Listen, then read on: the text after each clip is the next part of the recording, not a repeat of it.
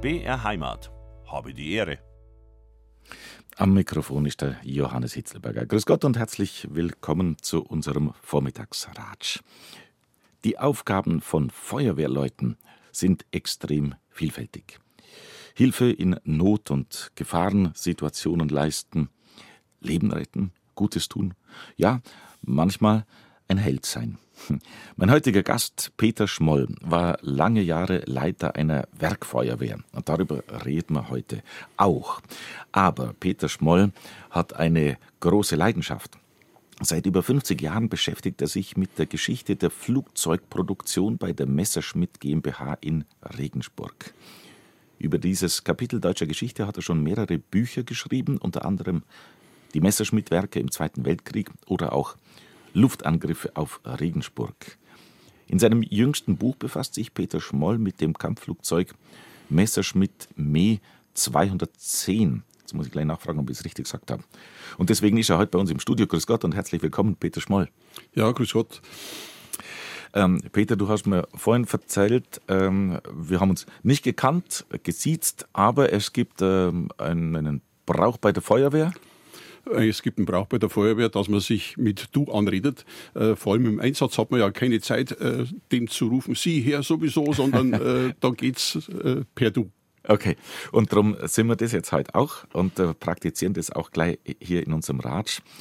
Habe ich das richtig äh, gesagt? ME 210, na, man sagt ME oder Messerschmitt ME 210, wie, wie ist, der, ist, der, ist die Praxis? Ja, der richtige Titel ist Messerschmitt ME 210. Mhm. Ja. Darüber reden wir in den kommenden zwei Stunden, aber natürlich auch zunächst einmal ein bisschen über den Werdegang von Peter Schmoll, wie man als Feuerwehrler und gelernter Kfz-Mechaniker zu dieser großen Leidenschaft kommt und ein Historiker wird sozusagen, ein Hobbyhistoriker, wenn man das so sagen darf. Ja, also äh, bei der Feuerwehr bin ich seit meinem 16. Lebensjahr. Habe damals in Saal an der Donau begonnen und äh, habe dann eine Lehre als äh, Kfz-Mechaniker gemacht und bin dann äh, bereits mit äh, 20 Jahren äh, habe ich dann gewechselt von der Freiwilligen Feuerwehr zur Werkfeuerwehr der Erdölraffinerie in Neustadt an der Donau. Wie das alles gegangen ist und wie es dann zu, zu dieser Leidenschaft gekommen ist, sich da für die äh, Geschichte von Regensburg und von Messerschmitt zu beschäftigen, das erfahren wir in den kommenden zwei Stunden. Sie hören, habe die Ehre, der Vormittagsratsch auf BR Heimat.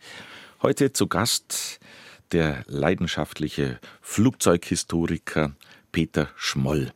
Gelernter Feuerwehrmann, aber seine Leidenschaft gilt der Geschichte und im Besonderen der Geschichte Regensburg mit der Firma Messerschmitt. Aber fangen wir mal vorn an, äh, Peter. Du bist heute wohnhaft in Sandsbach. Äh, hilf uns ein bisschen drauf, kennt nicht jeder gleich vielleicht. Naja, Salzbach äh, liegt, ist sagen wir, sehr nahe an Langweid. Langweid ist ein Markt, der sich in den letzten Jahren äh, stark äh, entwickelt hat. Äh, das liegt auch an dem Bürgermeister, der ist halt einmal sehr aktiv in der Hinsicht ist. Und äh, ich habe noch ein bezahlbares Grundstück dort bekommen in Salzbach und habe ein Haus auf dem Hügel und habe äh, ja, fliegermäßig unbegrenzte Sicht zum Horizont. Wenn wir mit deiner Kindheit anfangen, du hast mir im Vorgespräch äh, gesagt, du bist noch mit Donauwasser getauft. Wie kommt das? Ja, richtig. Ich bin in Herrnsaal auf die Welt gekommen. Ja, ich bin ja Jahrgang 52 und äh, da bin ich eben, ich sage jetzt mal, mit Donauwasser getauft worden. Und dann, äh, ja, Kindheit, Jugend. Wir haben, äh, sind drauf gekommen. Ich selber nicht in dem Maße wie du. Ich habe, ähm, hat vielleicht jeder in jeder in seiner Jugend schon mal gemacht, weiß nicht, wie es heutzutage ist, aber so Modellbau und so Basteleien von, von Revell. Ich habe selber auch schon, sind wir drauf gekommen, ich habe glatt auch eine Messerschmitt mir mal da im Modellbau äh, zusammen. Das ging dir ähnlich? Ja, das ging mir ähnlich. Äh hing damit zusammen, dass mein Großvater, mein Opa, der war ja während des Krieges bei der Luftwaffe. Und äh, der Opa hat immer erzählt äh, aus dieser Zeit. Und äh, eines der ersten Geschenke, die er mir gemacht hat, war eine U-52 im Maßstab 1 zu 100 von Faller. Ja. Mhm. Und, äh, was, was ist das U? Ju-52 ist ein Transportflugzeug. Ja, äh, Junkers, oder? Was, was steckt, steckt dahinter, die Abkürzung Ju? Junkers. Äh, Junkers.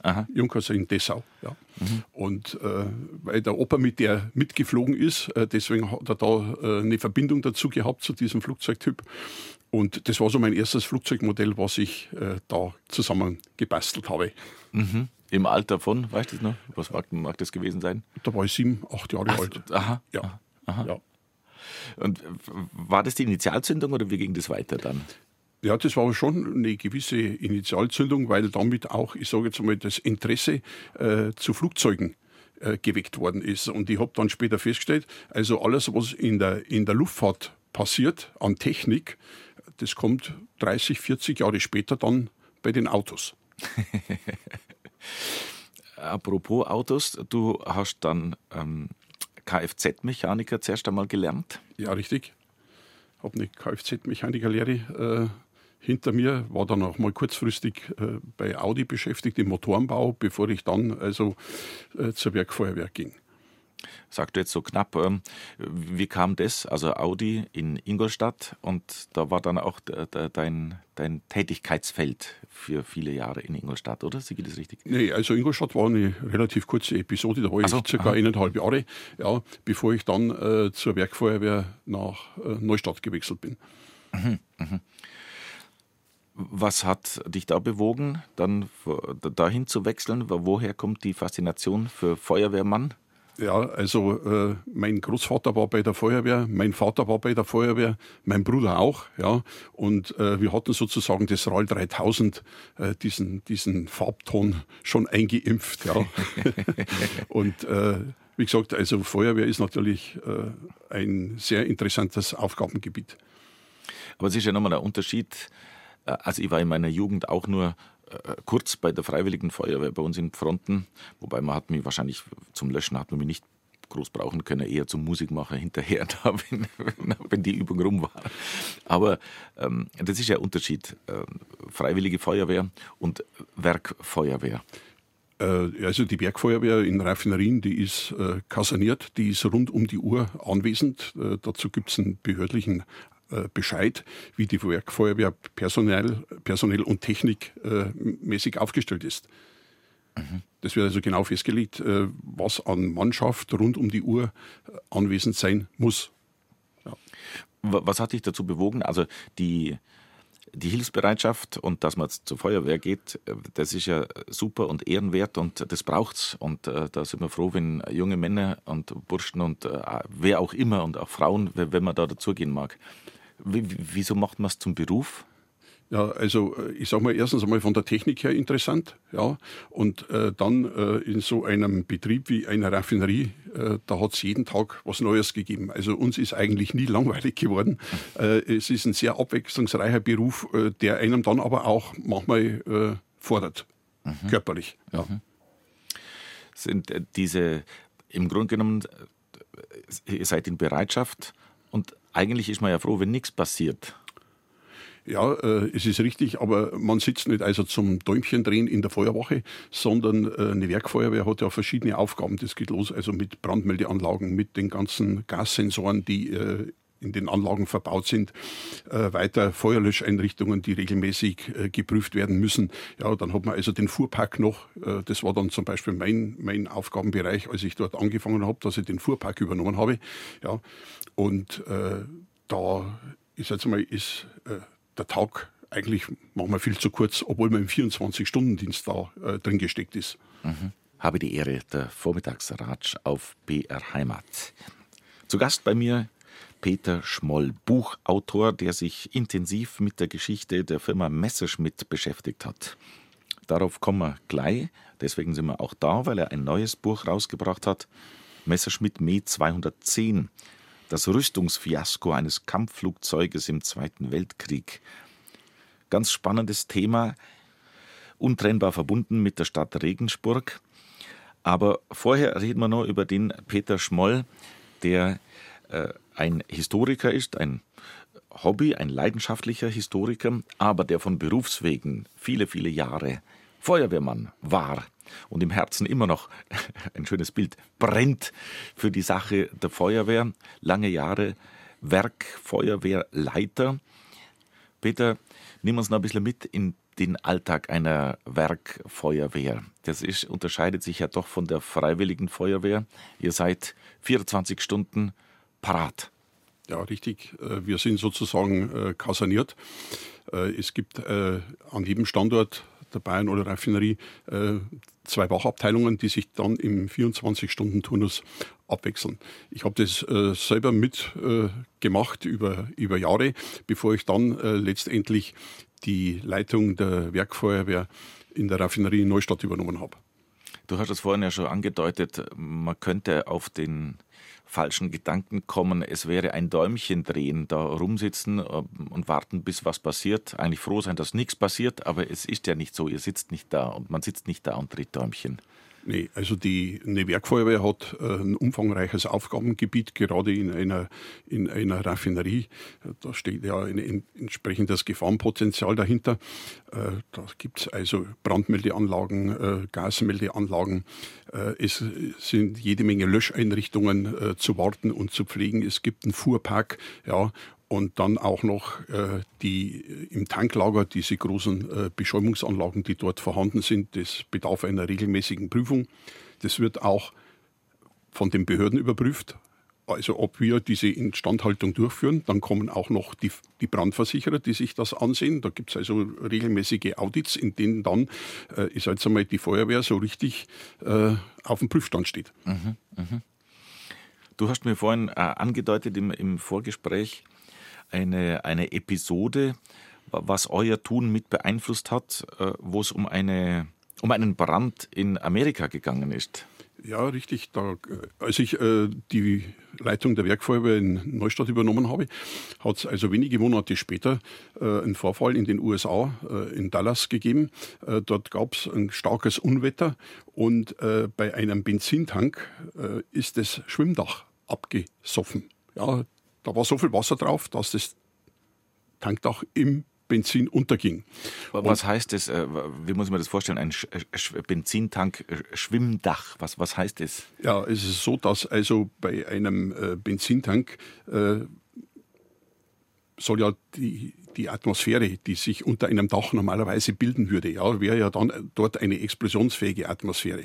Und äh, das Schwimmdach schwimmt also auf dem Benzin auf, sodass direkt, kein, direkt, auf, direkt, auf, auf direkt auf der Flüssigkeit, direkt auf dem Benzin. Ja. Also das, das ist beweglich variabel. Das, das mit, mit dem, mit dem äh, Stand des Tanks oder der Befüll der, der Füllstand, äh, äh, ist das Dach höher oder, oder niedriger? Genau, oder? genau. Ist, ist der Tank voll, ist das Schwimmdach äh, ganz oben, äh, wird aus dem Tank hm, Benzin entnommen zur Verladung in Kesselwegen oder Tankfahrzeuge, dann sinkt natürlich äh, das äh, Tankdach nach unten. Und in den Vereinigten Staaten war es so, dass also nachdem das Schwimmdach abgesunken war, äh, hat der Blitz eingeschlagen. Warum, dann, warum, warum ist das abgesunken? Warum ja, weil so? zu viel Wasser ach drauf so, war. Ach so, jetzt noch. Ja, ja. Durch, mhm. es war ein massives Unwetter, ja, und das hat dann dazu geführt, dass also bei diesem Tank äh, das Tankdach unterging. Und äh, wie es dann noch so ist, Worst Case, äh, dann hat der Blitz da reingeschlagen und dann stand ein Tank mit 50 Meter Durchmesser, stand in Vollbrand. Äh, das ist natürlich äh, für die Feuerwehr, wenn sie nicht darauf vorbereitet ist, eine Riesenherausforderung. Ja, man, hat, man hat also, ich jetzt einmal, vertikale Luftströmungen von über 100 km/h äh, in diesem Brandgeschehen.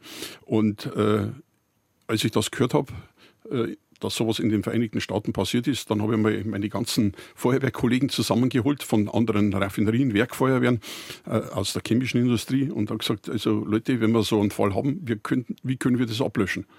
Und dann hat sich sehr schnell herausgestellt, A, wir haben offenbar die Technik nicht dazu und B, auch äh, die Einsatztaktik nicht.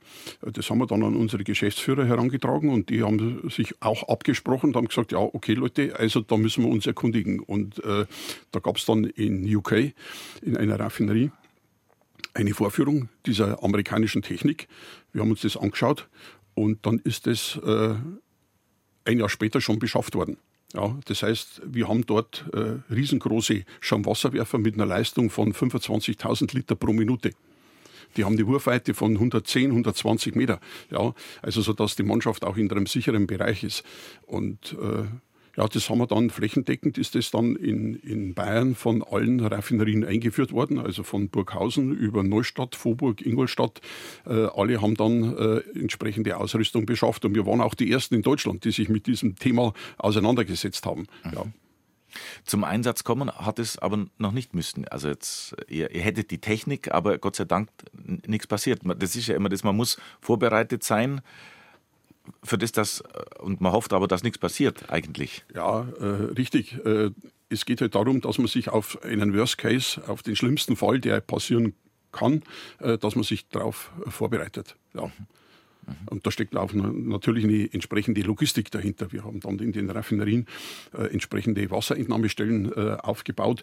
Äh, da reden wir ja über Schlauchmaterial mit Durchmesser 150 äh, Millimeter. Ja. Ah, warte mal. 100, mhm. Wie, wie ist das? Ich, ich, ich kenne aus meiner, äh, jetzt völlig laienhaft, aus meiner kleinen Feuerwehrgeschichte noch äh, A, B, C-Rohr. Ist das heute immer noch so oder ist das jetzt, äh, äh da, da, da lacht er, da lächelt er, belächelt er mich? Der, der also äh, die Schlauchbezeichnung gibt es nach wie vor, ja, aber der größte Schlauch, äh, der so bei den, ich sag mal, öffentlichen Feuerwehren geführt wird, das ist der Saugschlauch, ein Aussaugschlauch, der hat 110 mm Durchmesser. Die Druckschläuche, da geht es also bis B 75 mm Durchmesser.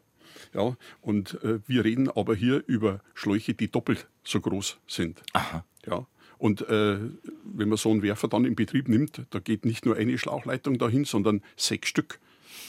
Und dann kommt man auf diese Wurfmenge, sag jetzt einmal, äh, von 25.000 Liter pro Minute. Aha. Äh, äh, interessanter Begriff, Wurfmenge, Aha, was, was ja. an Wasser hinausgehaut wird. Ja, richtig, ja. richtig was, was, hat es, was hat es für eine Kraft? Ein, ein Mann, ich könnte mir jetzt vorstellen, wenn man an so, so einen Schlauch hält mit so einem Druck, der, der äh, also da muss man ja hinstehen. Also, ist richtig. Äh, normalerweise äh, ist so ein Wasserwerfer auf dem Fahrgestell und hat Stützen, dass er also so fest dasteht. Ja, so eine, so eine Six-Gun, die hat auch diese Abstützung. Wie heißt das? Six-Gun. Six-Gun, das ist, das ist der große Monitor, der große aha, Wasserwerfer. Okay, aha, ja. okay. Ähm, und der hat also auch diese Abstützung, dass er also freiweg äh, das Fahrgestell hochbringen kann. Ja, das läuft über, über, über Winden und hat aber dann zusätzlich einen 800 Liter Ballasttank, damit der Werfer sicher steht. Weil da wirklich Kräfte wirken, äh, die, ich sag mal, kontrolliert werden müssen. Mhm. Mhm. Und das kann man nur in der Form machen, dass man sagt, äh, vernünftige Abstützung mhm. und, und einen Ballasttank. Mhm. Als, als ein Mann, das nein, nein, kann man nicht halten, nein. das ging nicht. Aha. Das, aha. Aus diesen äh, so jetzt mal, Dimensionen ist man da raus. Aha, aha. Habe die Ehre, der Vormittagsratsch auf BR Heimat. Zu Gast heute der Buchautor Peter Schmoll ein leidenschaftlicher Historiker, der sich mit der Geschichte der Firma Messerschmitt seit vielen, vielen Jahren beschäftigt hat und beschäftigt. Er war aber auch äh, viele Jahre Leiter einer Werkfeuerwehr. Das Buch habe ich vor mir liegen, Peter, da kann man schön schmökern, viele, viele gute Bilder, Fotos, wo man einen Eindruck kriegt über die Geschichte der Firma Messerschmitt. Aber wenn ich schon einen Feuerwehrmann im Studio habe, dann muss er uns ein bisschen Einblick geben in seine Tätigkeit, in seine langjährige Tätigkeit. Du hast uns schon ein bisschen mitgenommen ähm, und wir sind im Vorgespräch auch schon drauf gekommen, auf den schönen Satz oder diese Formulierung. Es brennt, alle rennen raus, aber die Feuerwehr muss nein. Das äh, kann auch Risiken oder birgt immer Risiken. Das, man lässt sich auf was ein, man weiß nicht, was auf einen zukommt. Die Feuerwehr muss nein. Ja, das ist richtig. Äh, die Feuerwehrmänner sind natürlich, ich sage mal, mit entsprechender Schutzbekleidung äh, ausgerüstet. Äh, die haben ein Atemschutzgerät dabei, wenn sie irgendwo reingehen. Aber äh, sie wissen nicht, was sie äh, dort antreffen. Ja, das kann eine Gasflasche sein, das können äh, Spraydosen sein, die plötzlich explodieren. Und da bleibt eben für den Feuerwehrmann auch, äh, ich sage jetzt mal, in chemischen Anlagen oder in einer Raffinerie, äh, wenn die da reingehen, da bleibt also immer ein gewisses Restrisiko. Man versucht es zwar, ich sage jetzt mal, einzugrenzen, aber äh, es ist nicht ganz auszuschließen. Und wir jetzt, hatten ja das, das, das, klingt so harmlos. Erst einmal, jetzt haben wir gerade gedacht, Spraydosen. Wie, wie, wieso? Gefahr? Wie? Was? Ja, die Spraydosen haben zum Teil, äh, ich sage jetzt mal, als Treibgas äh, ein brennbares Gas. Ja, und wenn die äh, von Flammen aufgeheizt werden, ja, dann kommen die auf Temperatur und Temperatur bedeutet für Spraydosen, äh, dass der Druck ansteigt und dann zerknallen die, also wie, wie Sprengkörper. Ja, da fliegen dann auch äh, die, die Splitter durch die Gegend. Die reißen auf und äh, ja, äh, gefährden dann das Einsatzpersonal. Mhm, mh. Ja, also mit sowas muss man sich schon äh, konfrontieren. Und wir haben das ja dann äh, 2005 äh, in Münchmünster im, im, Industriepark erlebt. Da äh, gab es eine Explosion bei der, bei der Basel in der Polymerisationsanlage und da kam ein Feuerwehrmann ums Leben. Der wurde durch die Druckwelle von seinem Fahrzeug circa 20 Meter in eine Grünanlage reinkatapultiert und war tot auf der Stelle. Hm. Also ja, es braucht schon auch Mut oder wie, wie würdest du das einschätzen? Wie seid ihr unterwegs? Äh, hat, man, hat man Schiss oder, oder, oder kompensiert sich das irgendwie oder geht es über die Jahre weg durch Routine? Man weiß ja, was man tut. Also ihr seid ja vom Fach. Also ja, also äh, da spielt einmal, wenn es äh, irgendwo brennt, ja, dann spielt die Zeitschiene eine gewisse Rolle. Ja, weil je länger das es brennt, desto, desto schneller kann es zu Brandausbreitung kommen. Äh, dann bilden sich Atemgifte. Äh, das versucht der Feuerwehrmann über diese Risikoanalyse, die er im Kopf hat, die auch an den Feuerwehrschulen, ich sage jetzt mal, äh, gelehrt wird. Ja, da gibt es also die 3a für Atemgifte, atomare, atomare Strahlung, für, für Brandausbreitung. Ja, dann gibt es C für chemische Gefahren und so weiter. Äh, wird es genau aufgedröselt, äh, was in so einer Situation zu beachten ist. Mhm, mh. Da gibt es noch die 3E für Explosion, Einsturz. Äh, und elektrische Gefahren. Ja. Mhm. Und dann gibt es noch äh, Verletzte und Panik. Also wenn, wenn, wenn Leute in Panik sind, dann neigen die ja dazu, unbedachte Handlungen äh, durchzuführen. Ja, und äh, auch da muss man darauf schauen, dass man also, ich sage jetzt einmal, in erster Linie sich auf die Menschenrettung äh, konzentriert und dann erst äh, in das Brandgeschehen eingreift. Manchmal läuft es auch parallel, ja, ist für einen Außenstehenden nicht immer so äh, ganz eindeutig zu verfolgen. Mhm. Wenn du in deine Geschichte, äh, deine Feuerwehrgeschichte zurückschaust, was ist dir in deinem Berufsleben haften geblieben an, an Schönem oder auch an Schrecklichem? Also das Schöne, sage ich jetzt mal, das ist die Kameradschaft unter den Leuten. Das ist äh, ein verschworener Haufen, ja, äh, der sich da äh, bildet. Und äh, es ist auch so, wer da nicht reinpasst, der wird sehr schnell ausgesondert. Ja, äh, ich sage das ganz einfach so. Ja, äh, ich hatte in, in meiner äh, Laufbahn zwei solche Fälle, äh, die waren eben bei der Feuerwehr nicht zu gebrauchen. Das hört sich zwar jetzt etwas seltsam an, aber äh, wie gesagt, da muss das Team muss zusammenpassen. Ja, wir hatten auch in, in, in der Bayern Oil immer den, den, das, das Slogan, gemeinsam erfolgreich. Ja? Und nur gemeinsam äh, kannst du da in dem Fall was erreichen. So gesehen ja eigentlich ein seltsames Handwerk, wenn ich das jetzt einmal so überspitzt sagen darf. Ähm, kann man das so sagen oder ist das jetzt zynisch? Der schönste Brand oder, oder gibt es sowas nicht, wo. Nein, ihr könnt, man kann sich nicht freuen, wenn es brennt eigentlich, aber es ist euer Handwerk. Ja gut, äh, ich sage mal so, die meisten Feuerwehren sind ja eigentlich dazu da. Äh, es gibt ja diese Abteilung vorbeugender Brandschutz, ja, die dafür sorgt, dass es nach menschlichen Ermessen gar nicht zu einem Feuer kommt oder zu einem Unfall. Äh, es gibt dann immer noch dieses Restrisiko, ja, dass also es Dinge gibt, äh, der Mensch lebt mit der Technik, äh, da wird mal vielleicht etwas übersehen, äh, da verhält sich jemand nicht ganz so, wie es sein sollte im, in, der, in der Gemeinschaft, dann, dann hat man nachher ein Problem. Ja. und da ist dann die Feuerwehr letztendlich dazu da, um dieses Problem, ich sage jetzt mal, zu lösen bzw. einzugrenzen. Ja. Ich habe ja damals äh, auch diesen Hilfeleistungsverbund B16, da haben sich dann sämtliche Werkfeuerwehren daran beteiligt. Das ging unter, der, unter dem Schirm äh, der Berufsfeuerwehr Ingolstadt, weil ich immer gesagt habe, äh, wenn es in einem Werk wenn es ein größeres Schadensereignis gibt, dann stehen ja auch immer die Arbeitsplätze im Feuer, nicht nur äh, die Anlage. Ja, und je schneller, dass man, ich sag jetzt mal hier drauf reagiert, äh, nicht mit dem Eimer, sondern mit dem großen Tanklöschfahrzeug, ja, äh, dann äh, kann man den Schaden in diesen Anlagen minimieren und ich sage jetzt mal, die Arbeitsplätze sind äh, weiterhin gesichert. Ja. Mhm, mh. Das ist ein ganz wichtiger Faktor, warum auch eine Werkfeuerwehr letztendlich vorhanden ist. Mhm. Hat die Werkfeuerwehr auch Einsätze außerhalb der Firma? Ja, sicher. Äh, sobald, ich sage jetzt mal draußen, ein größerer Schadensereignis eintritt, wo die Werkfeuerwehr mit einem größeren Tanklöschfahrzeug zum Beispiel bei, bei Waldbränden äh, mit unterstützt. Äh, wir haben dieses Hytrans Wasserfördersystem, wo wir also über Kilometer äh, 3.000, 4.000 Liter Wasser pro Minute fördern können aus einem See oder, oder aus einem Flusslauf, um dort zu helfen. Äh, das geht hin bis, bis äh, zur Einsatz einer Drehleiter, wenn eine zweite oder dritte noch benötigt wird. Ja, äh, in Dabei, bei der Bayern Oil habe ich damals auch dieses Lukas-System eingeführt. Also es ist nicht der Lukas äh, wie auf dem, auf dem Festplatz, wo man draufhaut, sondern äh, das war dieses Lund äh, University äh, Cardiographic System. Also das heißt, äh, ein Wiederbelebungssystem, wenn Herzstillstand eingetreten ist.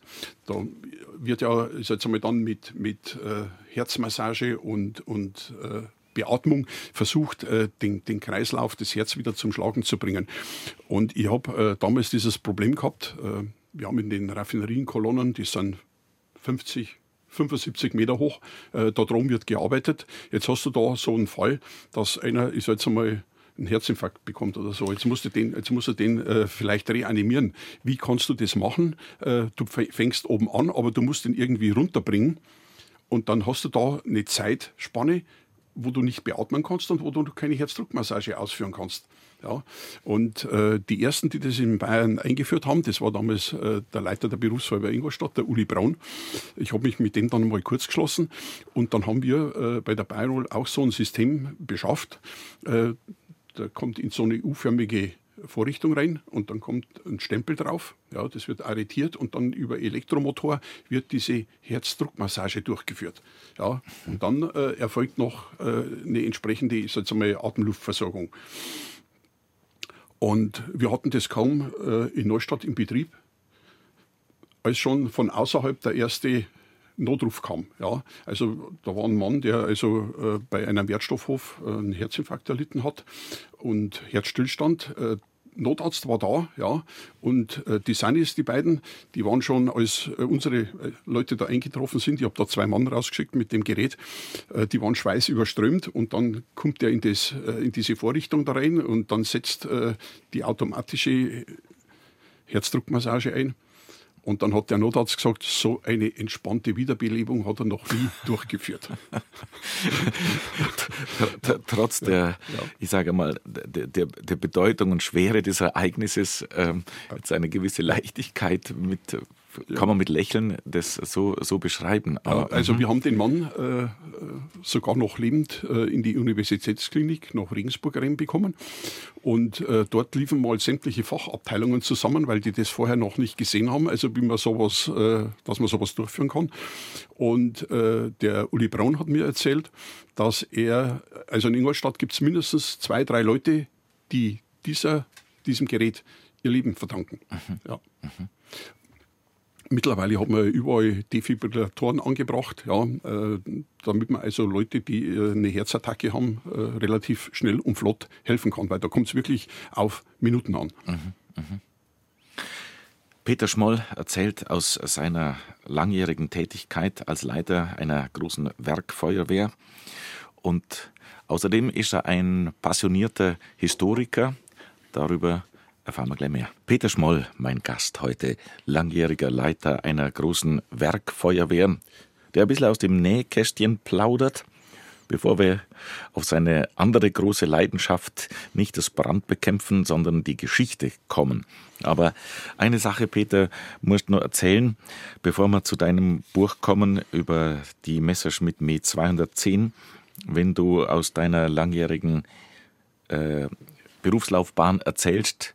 Du hast das gerade, äh, während die Musik gelaufen ist, äh, angedeutet. Eine spezielle Sache war, als du auf eine neue Pumpe gekommen bist. Musst uns äh, kurz nochmal erklären, äh, wie, wie das genau läuft, wenn die Feuerwehr aus einem See oder aus einem, einem, einem Wasserreservoir Wasser zieht. Wie läuft es genau ab und was sind die Schwierigkeiten dabei?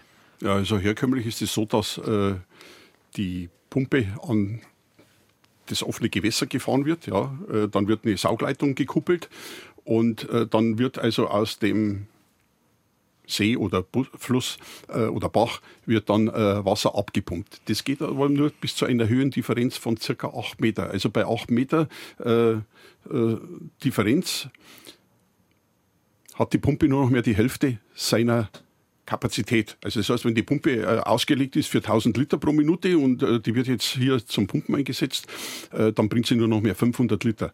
Warum? Was, was ist ja, da das ergibt, das ergibt sich aus der Luftsäule. Ach so, ja, aha. die Luftsäule drückt ja dann das Wasser, wenn, wenn die Saugleitung entlüftet ist, in, in den Saugschlauch rein und das ist dann bei 8 Meter endlich. Ja. So. Und äh, die Holländer haben ein sogenanntes Hydrant-System entwickelt, äh, das äh, hier gewisse Vorteile hat, dass man also auch aus noch tieferen äh, Bereichen Wasser fördern kann. Ähm, das ist eine Pumpe, die auf dem Schwimmkörper äh, montiert ist und über Hydraulik über ein Hydrauliksystem angetrieben wird. Also gibt es einen Vorlauf, Hydrauliköl, Rücklauf und äh, dieser, dieses Hydrauliköl steht also unter Druck und treibt also die Pumpe an. Und äh, dann ist an der Pumpe ein dicker Schlauch ja, angebracht, der also dann ist also mal das Wasser äh, aus dem See oder aus dem offenen Gewässer rausfördert. Und äh, nach der Katastrophe in Münster äh, habe ich schon erzählt, mit der Explosion in dieser Polymerisationsanlage. Äh, da war dann bei uns der Entschluss gereift, also wir beschaffen auch so ein System. Das war zwar nicht ganz billig, da reden wir also über einen Preis von ca. 220.000, 230.000 Euro damals. Aber äh, die Notwendigkeit äh, hat sich bei zahlreichen Einsätzen jetzt schon gezeigt. Und es war dann so, dass dieses System äh, Interesse geweckt hat beim Landrat vom damaligen Landrat vom Pfaffenhofen, dem Herrn Engelhardt. Ja, der hat gesagt, wir sollen das System einmal aufbauen auf dem Stadtplatz im Pfaffenhofen. Mhm. Äh, er organisiert dann äh, Landtagsabgeordnete, die sich das mal ansehen. Und äh, ich habe dann gesagt, ja, da können wir aber nur trocken arbeiten, weil äh, das am Stadtplatz so nicht äh, machbar ist. und wir haben dann also eine entsprechende Übung äh, an der Raffinerie in Vorburg abgehalten. Da waren dann jede Menge äh, Landtagsabgeordnete da, die sich das System angesehen haben, ne? weil du hast ja mit diesem dicken Schlauch eine, eine, eine Reichweite, die also mit dem herkömmlichen Schlauchmaterial gar nicht machbar ist. Da musste alle 500 Meter eine Verstärkerpumpe einsetzen. Das ist hier bei diesen dicken Schläuchen aber gar nicht notwendig. Mhm. So. Es war dann so, dass äh, die Landtagsabgeordneten bei der bayerischen Staatsregierung äh, den Vorschlag gemacht haben, äh, solche Pumpensysteme für den Katastrophenschutz zu besorgen. Und äh, es war dann so, an einem Freitagnachmittag, ich wollte schon nach Hause gehen, äh, läutet das Telefon bei mir im Büro, äh, gehe ich dran, war das Vorzimmer vom Innenminister Hermann, die Dame dran, und sagt, erstmal, wir brauchen unbedingt Fotos von diesem Hydrant-System.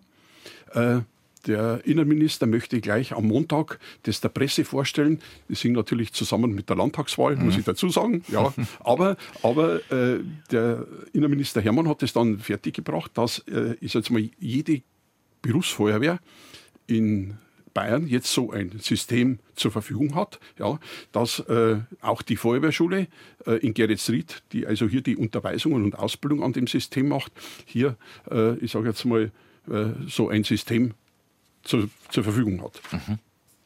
Sieht man, was Peter Schmoll unter anderem ins Werk setzen kann und äh, bewirken kann. Und wir schauen noch, was Peter Schmoll sonst noch so bewirken kann. Das ist nämlich im Bereich der Geschichte. Das sind seine Bücher. Etliche Bücher hat er schon rausgebracht beim Battenberg-Gietel Verlag. In, eigentlich immer in Verbindung mit der Geschichte von Regensburg und der Geschichte der Firma Messerschmitt. Darüber reden wir in der nächsten Stunde. Peter Schmoll, Dankeschön, dass du da bist. Danke für die Einladung.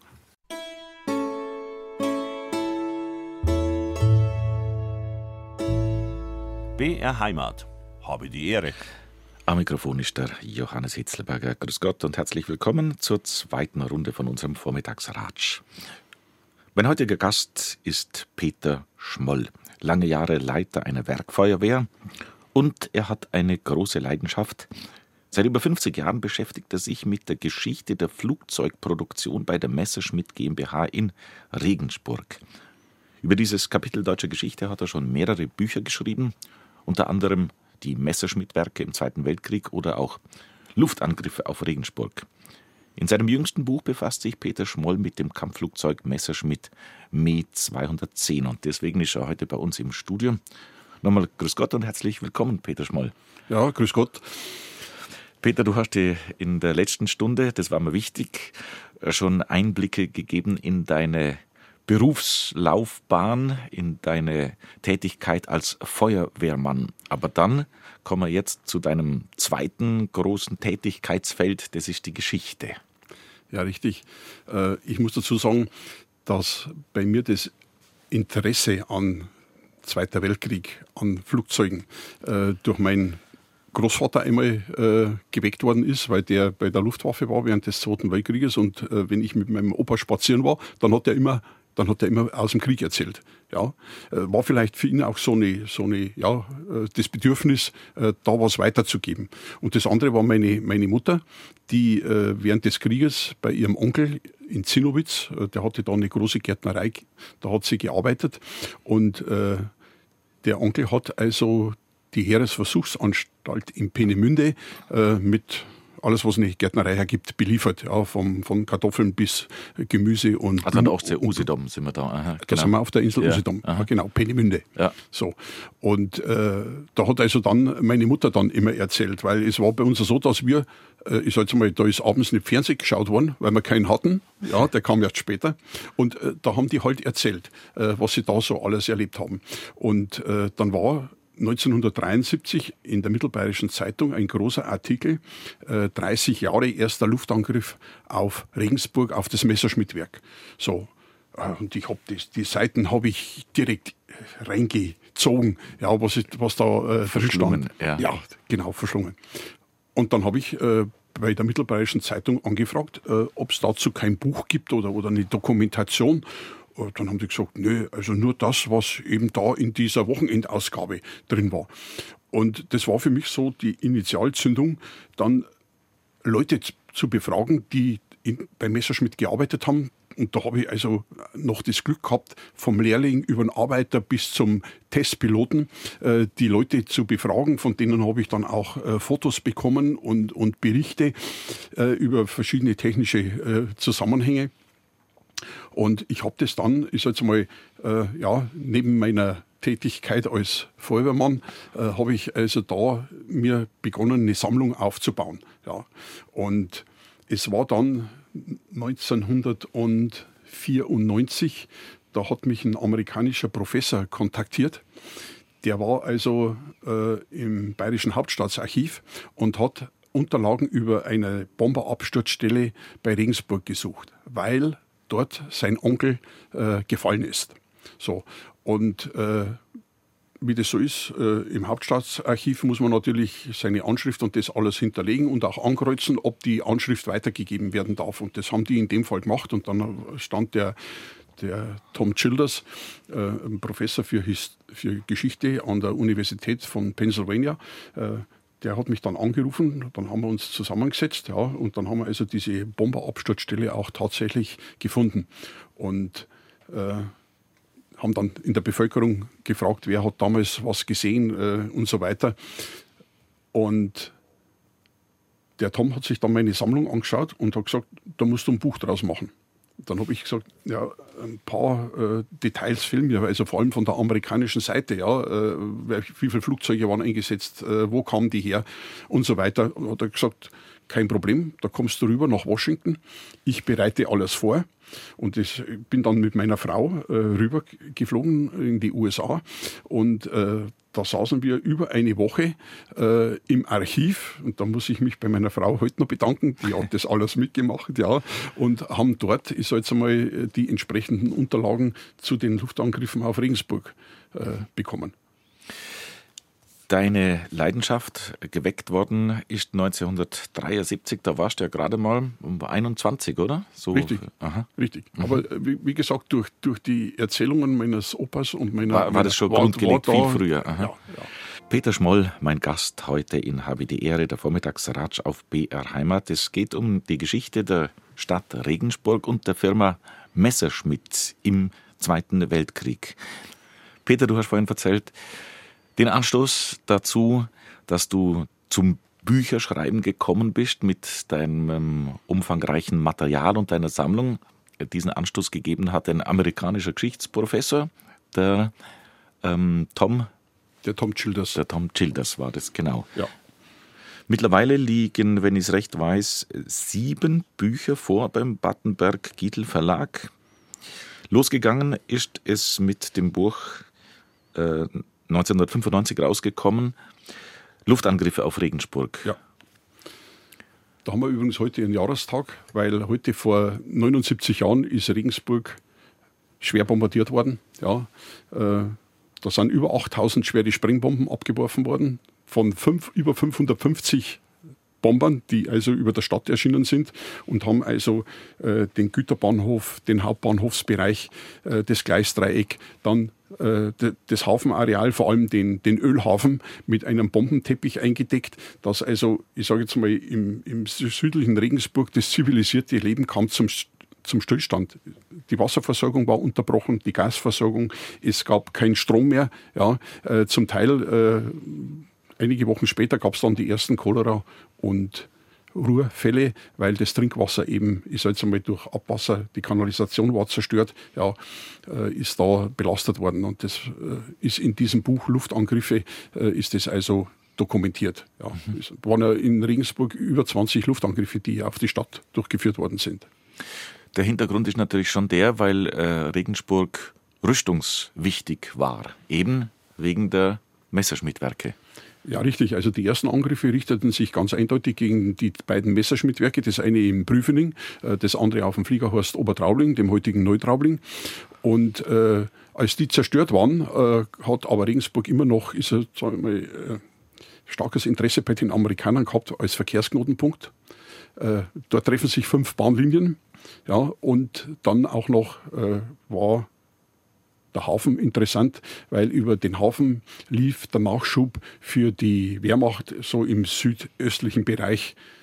Das ging dann dort über, über die Schiffe. Ja. Mhm, mhm. Und deswegen äh, war das also ein, ein sehr wichtiges Ziel für die Amerikaner. Mhm. Ein weiteres Buch von dir eben da, die Katastrophe vom 17. August 1943 in Regensburg. Großer ja, Luftangriff. Das war der erste Luftangriff, der die meisten Todesopfer gefordert hat. Äh, da gab es über 400 Tote. Äh, das war Hochsommer und äh, man hat dann Massengräber auf dem oberen katholischen Friedhof angelegt. Ein weiteres Buch von dir beschäftigt sich mit den Regensburger Flakhelfern. Ja, äh, Regensburg wurde so ab Mitte 1943 von 400 Flakhelfern verteidigt, die also an den Flakgeschützen standen. Und die haben also dort ihre Feuertaufe erlebt, sage ich jetzt mal. Ja, die waren am Anfang mit Begeisterung dabei, das sieht man auch auf den Fotos. Aber nach den ersten Luftangriffen, die sie überstehen mussten, äh, sieht man also dann sehr ernste Gesichter unter den Stahlhelmen. Und das ist also in dem Buch auch dokumentiert. Und ich habe mir gedacht, also diesen, diesen Jungs, die damals 15, 16 Jahre alt waren, äh, denen muss man eigentlich in der Geschichte schon einen gewissen Platz einräumen. Mhm, mh. Dein Interesse für die Stadt Regensburg hängt natürlich unmittelbar zusammen eben mit den Messerschmittwerken. Ein weiteres Buch heißt Die Messerschmittwerke im Zweiten Weltkrieg. Dann wirst du spezieller. Es gibt ein Buch zur Me 109 und dann zu den Messerschmitt-Giganten. Und jetzt, so kommen wir zum neuesten Buch. Das heißt Messerschmitt Me 210, das Rüstungsfiasko eines Kampfflugzeuges im Zweiten Weltkrieg. Erklärt uns ein bisschen äh, die Geschichte der Firma Messerschmitt und dann im Speziellen die Geschichte von diesem Flugzeug Me 210. Also die Firma Messerschmitt war ja in Augsburg ansässig. Dort war das Stammhaus. Und mit der Aufrüstung der Luftwaffe im Dritten Reich äh, wurde also ständig höhere Produktionszahlen verlangt. Und äh, bis dahin so äh, 1936, 37 äh, wurden also alle Flugzeuge, die Messerschmitt äh, gebaut hat, in Augsburg produziert. Und dann kam also die äh, zweimotorige Zerstörer, die, die Me 110 dazu. Und äh, dann sollten diese Werkanlagen nochmal vergrößert werden. Dem hat aber die Stadt Augsburg nicht zugestimmt. Und so hat man sich nach einem Zweigwerk umgesehen. Und da hat sich Regensburg angeboten. Äh, A, es war bereits ein Flugplatz vorhanden und B, auch äh, entsprechende Arbeitskräfte waren da. Und dann hat man also sich äh, 1936 entschlossen, im Westen von Regensburg ein Flugzeugwerk zu errichten. Und das ging relativ flott, denn äh, 19, in einem Jahr äh, 37 das Messerschmitt-Flugzeugwerk gebaut worden und 38 wurden bereits die ersten Flugzeuge montiert. Also in dem Fall die, die 108. Mhm, mhm. Regensburg-Prüfening, da im, Westen in diesem Regensburg-Prüfening. Also mhm. äh, ich sage mal so, das Flugplatzgelände ist in etwa da, äh, wo sich heute das Westbad befindet und der Westpark. Ja, mhm. ne, ein Teil, ein Teil äh, der den Bereich des Werksgeländes hat zum Beispiel die Firma Infineon äh, unter unter Beschlag. Ja. Da steht auch noch die, die Einflughalle, die zwar äußerlich etwas äh, umgebaut wurde, aber im Grunde genommen das Stahlgerüst, wenn man da reingeht, das ist immer noch genietet. Ja. Peter Schmoll, der Buchautor, heute zu Gast bei uns in Habe die Ehre, dem Vormittagsratsch. Und es geht um das neueste Buch von Peter Schmoll, Messerschmitt Me 210, das Rüstungsfiasko eines Kampfflugzeuges im Zweiten Weltkrieg. Peter, du hast gerade schon erzählt, Stammsitz von Messerschmitt war Augsburg, aber dann hat man expandiert und in Regensburg einen zweiten Standort gefunden. Und natürlich mit dieser unseligen Zeit, die Aufrüstungszeit im Dritten Reich, aber es sind Arbeitsplätze entstanden und Ingenieurskunst war gefragt. Und äh, Messerschmitt hat da einen ordentlichen Aufschwung genommen und einen ordentlichen Anteil an der deutschen Luftwaffe gehabt natürlich. Das ist richtig. Äh, Messerschmitt hat, ist jetzt mal sehr moderne Flugzeuge äh, konstruiert. Äh, bei ihm war immer Geschwindigkeit ein Thema. Äh, in, für Regensburg hat das letztendlich bedeutet, äh, diese Ansiedlung des Messerschmitt-Werkes, dass sich Regensburg zur Großstadt entwickelt hat. Ja, es, innerhalb kürzester Zeit ist, die, ist die Einwohnerzahl von ca. 80.000 auf annähernd 100.000 äh, Personen angestiegen. Äh, Messerschmitt war einer der größten Steuerzahler, die die Stadt Regensburg jemals hatte. Und äh, diese, diese Entwicklung dann äh, der 210, äh, die dann also wieder Regensburg betroffen hat, weil Regensburg hat vorher nur die 108 und die 109 gebaut. Und plötzlich äh, hat man umstellen müssen auf ein zweimotoriges Kampfflugzeug. Das waren natürlich ganz andere, andere Dimensionen, die äh, dort dann Einzug gehalten haben. Und äh, du hast schon gesagt, also äh, Regensburg hat da sehr viel profitiert. Erstens einmal hat Messerschmitt hervorragende Löhne bezahlt für die damaligen Verhältnisse. Ja, das Werk hatte so, jede Menge soziale Leistungen. Da gab es ein Schwimmbad, da gab es einen Sportplatz, es gab äh, ein Erholungsheim äh, im Gebirge in der Nähe von, von Salzburg.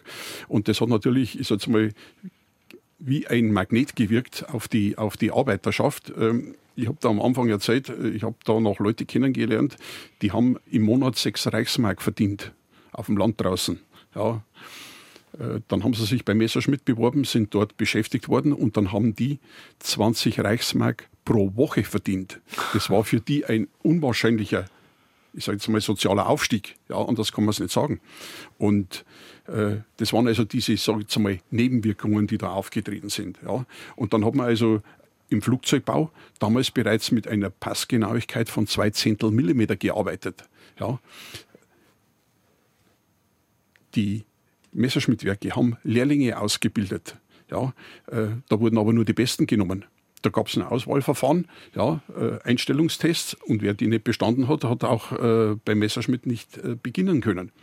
Es gab aber auch andere Fälle, dass zum Beispiel eine Frau hat mir erzählt, äh, sie war also verheiratet, aber es hat in der Ehe nicht so richtig funktioniert und dann hat sie sich selbst eine Arbeit gesucht. Dann hat sie sich bei Messerschmidt beworben und dann sagt der vom Personalbüro, äh, ja, was haben Sie denn gelernt? sagt sie, ja, also sie hat nur Kinder auf die Welt gebracht und war verheiratet, schon als, als jung. Nee, also, dann sagt er, also da können wir sie nicht beschäftigen, wenn sie keinen Beruf äh, gelernt haben. Aber Moment, haben Sie diese Bewerbung selbst geschrieben, handschriftlich? Da sagt sie, ja, selbstverständlich. Dann hat er ihr ein Blatt drüber, also schreiben Sie das nochmal. Und dann hat die Frau eine Beschäftigung bekommen und zwar im Einflugbetrieb bei Messerschmidt hat sie dann die Flugbücher der Piloten geführt. Das heißt also, äh, der wurde dann genau vorgegeben, was der wurde genau dann vorgegeben, was sie da einzutragen hatte. Ja. Und äh, deswegen gibt es also äh, Flugbücher von Piloten, die also die Flugzeuge eingeflogen haben, die sehr deutlich, sehr schön geschrieben sind. von, von dieser Dame. Von dann. dieser Dame. Ja. Ja. ja. ja. Das sind so Episoden, äh, die, denke ich mal, äh, auch erzählt werden müssen. Mhm, mh. Es ist ja, ähm, also mir geht es jedenfalls so äh, in der Beschäftigung mit diesem Thema und dieser Zeit, das ist ja sehr zweischneidig. Ich meine, es, wir, wir haben es mit einem Rüstungsbetrieb zu tun. Wir reden über Kriegszeiten. Gerade in unseren heutigen Zeiten ist das ja alles alles sehr traurig, wenn man das sich so anschaut, wie es in Europa zugeht. Aber es ist ein Kapitel Geschichte, was man jetzt mit Abstand, denke ich, schon anschauen kann und äh, ja, schonungslos und vorbehaltlos einfach anschauen kann. Und man kann ja auch, äh, es hat in dem Zusammenhang ja auch, wenn man das überhaupt so neutral probieren kann, mit Ingenieurskunst zu tun, auch diesen Blick muss man einfach mal so draufsetzen. Wohl wissend und wohl im Hinterkopf habend, was rundrum für eine unselige Zeit es war, natürlich. Das ist ja klar. Also, äh, da gibt es äh, das geflügelte Wort, äh, Krieg ist der Vater vieler Dinge. Ja, es sind, es sind immer, äh, ich sage jetzt einmal, während Kriegen sind also Erfindungen gemacht worden, da gab es eine technische Weiterentwicklung. Ähm, die äh, letztendlich ist jetzt einmal dazu geführt haben, dass wir heute Düsenflugzeuge haben, dass wir also Raketen ins Weltall schießen. Und diese Dinge dann natürlich aber ist jetzt einmal auch für militärische Zwecke verwendet werden. Und äh, leider hat die Menschheit bis zum heutigen Tage nichts dazugelernt. Äh, man sieht es jetzt äh, wieder im Nahen Osten, man sieht es in der Ukraine. Äh, und diese, sag ich mal, Kriegshandlungen, die dort passieren, äh, die Menschen, die da alle ums Leben kommen, äh, das wird vor allem im Nahen Osten äh, keinen Frieden geben. Also es ist ja. zumindest äh, nichts erkennbar. Da sind wir jetzt zwar vom, vom Thema, da sind wir ganz, vom Thema sind wir ganz so anders. Ja, ja, ja, Aber, aber äh, es war damals auch so, dass also durch äh, den, den durch den Krieg viele mal, technische Entwicklungen angestoßen worden sind. Mhm. Äh, ich habe jetzt natürlich, äh, mir hat der Name Messerschmidt was gesagt und äh, auch die Abkürzungen ein bisschen was mehr, wie auch immer die, die Flugzeugtypen heißen. Aber interessant ist der Untertitel von diesem Buch, das Rüstungsfiasko eines Kampfflugzeuges im Zweiten Weltkrieg.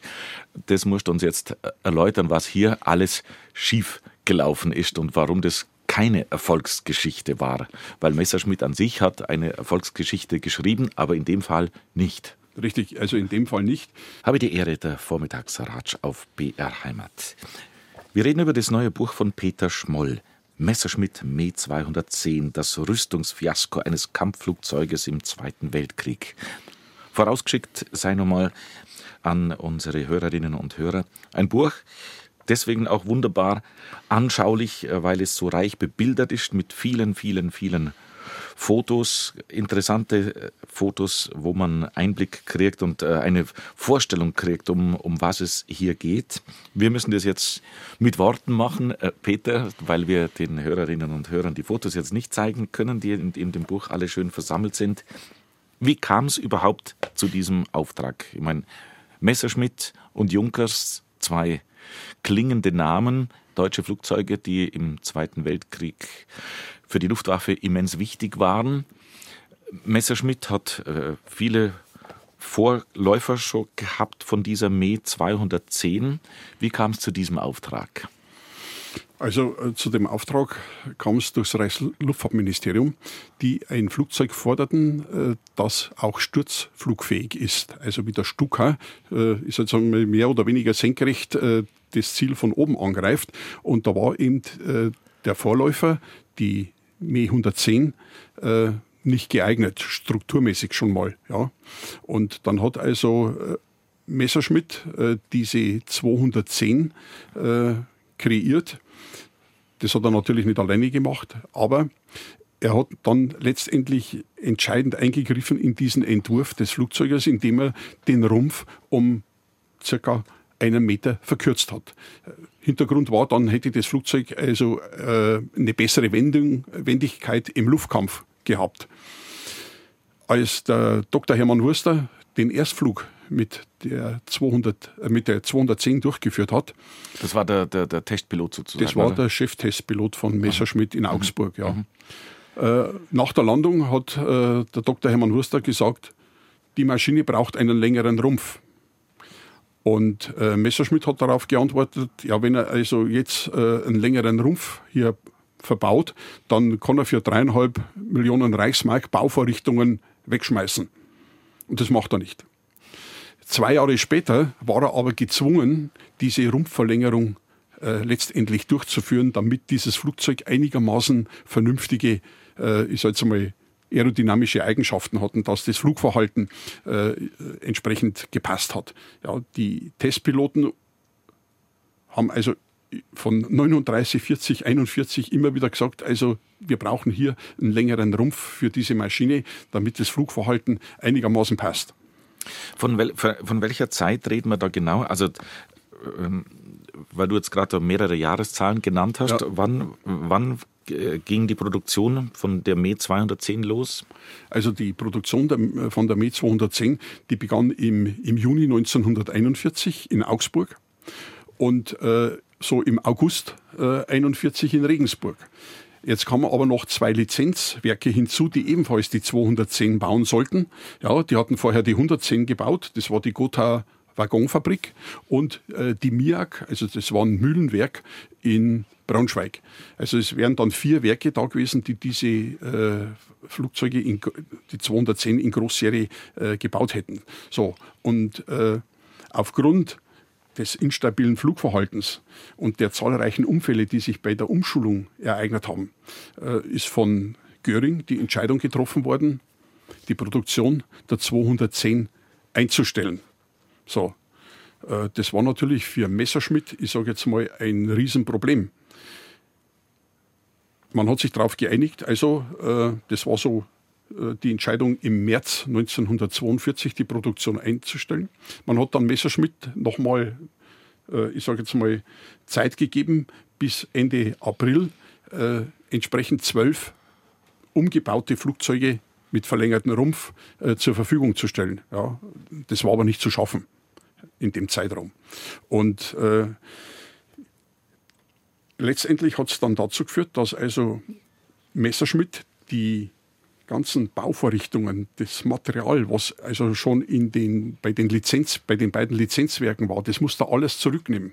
Das waren dann 600 Waggons voll mit Bauvorrichtungen mit äh, Flugzeugteilen in allen Fertigungszuständen. Äh, äh, die hat er dann in, in zwei große Flugzeughallen äh, auf dem Fliegerhaus Gablingen erst einmal eingelagert. Das sind also, ist mit Fotos dokumentiert. Und das allein hat damals schon einen, einen Schaden verursacht von über 60 Millionen Reichsmark. Jetzt muss man da wissen, wenn man das ins heutige Geld umrechnet, ja, äh, ein Euro waren in etwa vier, vier Reichs, äh, umgekehrt, ein, eine Reichsmark waren im, im Endeffekt äh, vier Euro an Kaufkraft. Mhm. Ja, so. Das war also für Messerschmitt schon mal der erste finanzielle Tiefschlag. Ja, dann war also auch die Produktion letztendlich in Regensburg äh, ist gestoppt worden. Da hat man dann bereits begonnen, äh, die Maschinen, die also auf dem Fliegerhorst Obertraubling standen, zu verschrotten. Ja, Äh, da gibt es also auch äh, Zeitzeugenberichte, äh, die gesagt haben, ja, da haben wir, waren wir schon, haben wir schon zwölf, zwölf Maschinen verschrottet. Und dann kam irgendwann die Meldung, stopp, die noch vorhandenen, die werden dann umgebaut. Also da gab es dann diese Rumpfverlängerung und der Rumpf wurde etwas dicker. Das ist also in, in Fotos dann auch erklärt, äh, wie diese Rumpfaufdickung zustande kam. Und äh, dann waren die meisten Schwierigkeiten mit der mit der 210 auch schon beendet. Ja, es war dann so, dass äh, die, die Messerschmitt diese Neubauflugzeuge in Umbauflugzeuge verwandelt hat. Das waren aber so rund Aufwand 3500 Arbeitsstunden pro Flugzeug. Und da sind dann die ersten Maschinen im Juli 1942 zur Luftwaffe gekommen.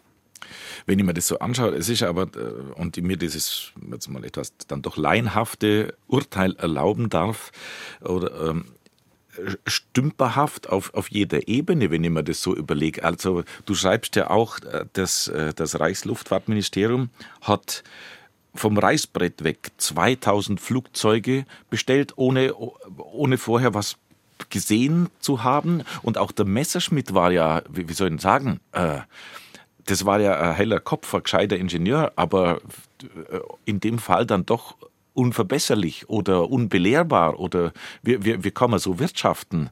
Die einen bestellen was, was, was, was, was man nicht kennt, er verbessert nichts, sagt, weil es wird man, also das ist ja rundrum ein, ein, ein ja, wie du schreibst, Fiasko. Ja, es, es, es ist schon eine bemerkenswerte äh, Konstellation äh, da gewesen. Äh, verantwortlich im Reichsluftfahrtministerium war UDET. Und UDET war ja mit Messerschmitt eng befreundet.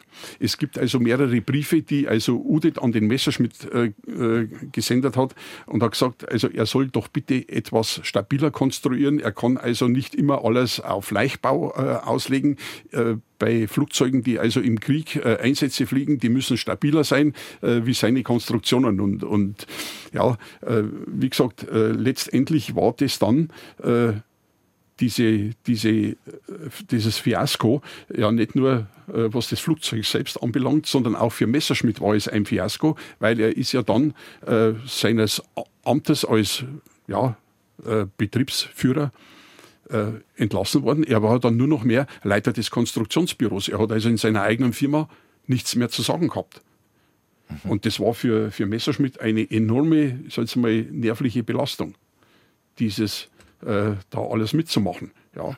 Und, äh, ja, aber auf, auf, eine gewisse Weise ja hausgemacht, muss man doch schon ja, sagen. Ja, ja, es war, es war hausgemacht. Also da hat er sich schon an der, an der eigenen Nase fassen müssen, äh, weil im Grunde genommen äh, er dort überall eingegriffen hat, äh, was also sich auf diesen Flugzeugtyp negativ ausgewirkt hat. Mhm. Mhm. Wie, wie, wie ging es dann weiter? Ich meine, die, also ich, man kann sich das heute alles gar nicht so richtig vorstellen. Auch, auch die, der Flop in der Firma, aber wir sind ja nicht in einer freien Wirtschaft. Wir haben einen durchregierten diktatorischen Staat. Ähm, und, und diese Firma, es ist ja niemand wirklich frei. Also diese Firma hat ja, weiß ich nicht. Also in Friedenszeiten hätte es eine Insolvenz bedeutet, dass es nur so gerumst hätte. Ja? Mhm. Mal mit Worten vom Bundeskanzler äh, zu sprechen. ja. Ähm, äh, für Messerschmitt war es also auf der einen Seite ein finanzielles Desaster, aber auch für das Reichsluftfahrtministerium. Denn äh, 1942 stand die Wehrmacht äh, sehr tief in, in Russland und es fehlten der Luftwaffe 800 Kampfflugzeuge, die, die nicht vorhanden waren. Ja, da hat man dann versucht, mit, mit Provisorien zu arbeiten, um, um äh, aus der Industrie Reparatur äh, reinzubringen. Äh, die Lizenzwerke haben, wie gesagt, zuerst die 110 produziert, dann haben sie alle Bauvorrichtungen eingebaut für die 210, dann ist die, äh, ist jetzt mal gestoppt worden, dann mussten die wieder die 110 produzieren. Also das war ein, ein, ein riesen technischer Aufwand, der dort notwendig war. In Regensburg war es ja genauso nach dem, nach dem Stopp der Produktion der 210 äh, hat man entschieden, im April 1942, Regensburg äh, baut die 109, also das Jagdflugzeug Me 109, in Großserie. Also hat man also wieder alles, was äh, Bauvorrichtungen für die 210 war, hat man raus, zum Teil nur auf der Straße das Material abgelagert und hat umgestellt auf äh, eine äh, Fließbandproduktion der 109.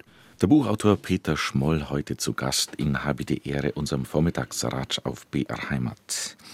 Etliche Bücher hat Peter Schmoll schon rausgebracht im Battenberg-Giedel Verlag. Sein jüngstes Buch ist Messerschmitt Me 210, das Rüstungsfiasko eines Kampfflugzeuges im Zweiten Weltkrieg. Peter, du hast uns schon mitgenommen in die Geschichte der Firma Messerschmitt in Augsburg und Regensburg beheimatet damals. Dein Buch zeichnet sich unter anderem dadurch aus, dass es so reich bebildert ist. Durch diese vielen Fotos wird sehr anschaulich, wie dieses Flugzeug gebaut wurde, wie die Standorte sind, wie die wie die Komponenten sind, auch natürlich die ganze viele Nazi-Leute, viele Menschen in Uniform, im Übrigen auch ein interessantes Kapitel Symbolik der Uniformen, wer mit welcher Uniform aufschlägt, an, an welchem Platz. Ähm, wir waren jetzt aber gerade bei dem, dass, äh, dass hier viel Geld in den Sand gesetzt worden ist, was für Messerschmitt auch Konsequenzen gehabt hat. Ähm, wie kommst du zu deinem ganzen Fotomaterial?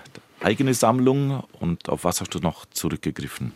Also äh, ich habe ja noch mit vielen Zeitzeugen gesprochen, äh, die Fotomaterial hatten, was sie mir zum großen zur Verfügung gestellt haben. Ich habe also dann dort äh, Reproduktionen äh, machen lassen oder jetzt kann man das äh, scannen.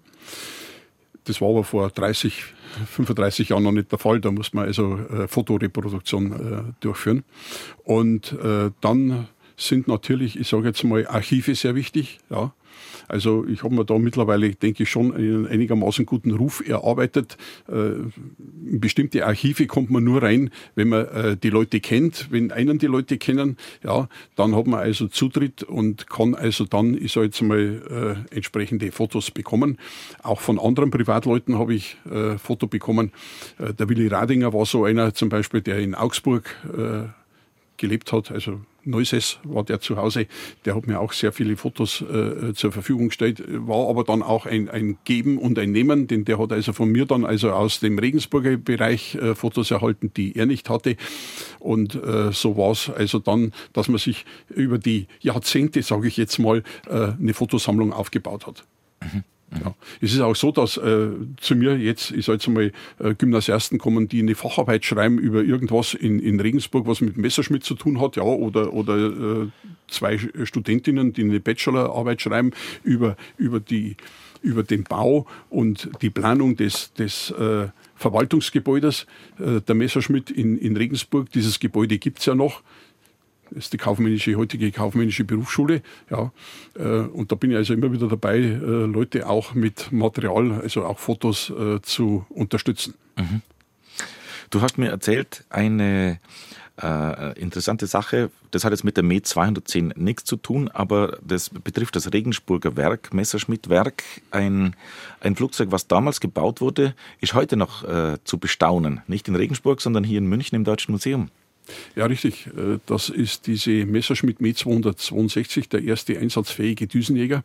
Und dieses Exemplar, was also im Deutschen Museum steht, da habe ich also erst einmal mit dem Kurator drüber gesprochen, äh, weil dort in der Beschreibung stand, dass dieses Flugzeug von Messerschmitt in Augsburg gebaut worden ist. Und äh, der Werknummer war das nicht ganz korrekt, denn die Werknummer, äh, die ist ein, eindeutig ein Beleg, dass dieses Flugzeug in Regensburg gebaut worden ist. Und äh, ich habe das dann den Kurator auch durch, äh, erstens mal durch Dokumente, äh, Werknummer 500.000 071 ist also Regensburg, die 500.000er Werkblocknummer.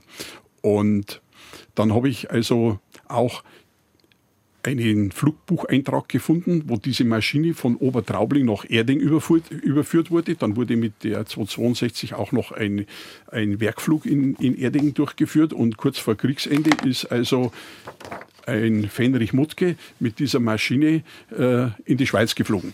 Ja, er hat zwar gesagt, er hat sich verflogen und so weiter und so fort, aber im Grunde genommen äh, das Vernehmungsprotokoll nach seiner Landung in Düppendorf in der Schweiz äh, geht eindeutig daraus hervor, dass der, sag jetzt einmal, äh, desertiert ist. Aha, ja. aha, aha. Eine äh, spannende Sache. Also ich, ich schaue gerade auf die Uhr, Peter. Wir äh, haben, äh, hätten noch äh, vieles, was wir verratschen müssen. Aber äh, das können wir jetzt heute nicht mehr alles bewerkstelligen. Man kann es aber nachlesen, wenn man sich mit dem Thema befassen will. Peter Schmoll, sein jüngstes Buch Messerschmitt Me 210, das Rüstungsfiasko eines Kampfflugzeuges im Zweiten Weltkrieg, erschienen im Badenberg-Gietel Verlag. Peter, ich sag vergelt's Gott für den Besuch. Dankeschön, dass du nach München gekommen bist. Ja, ich bedanke mich für die Einladung und die Zeit ist ja wie im Flug vergangen. Die buchstäblich im ja. Flug passt zum Thema. genau. Dankeschön, einen schönen Montag und wir sagen beide für Gott. Für Gott.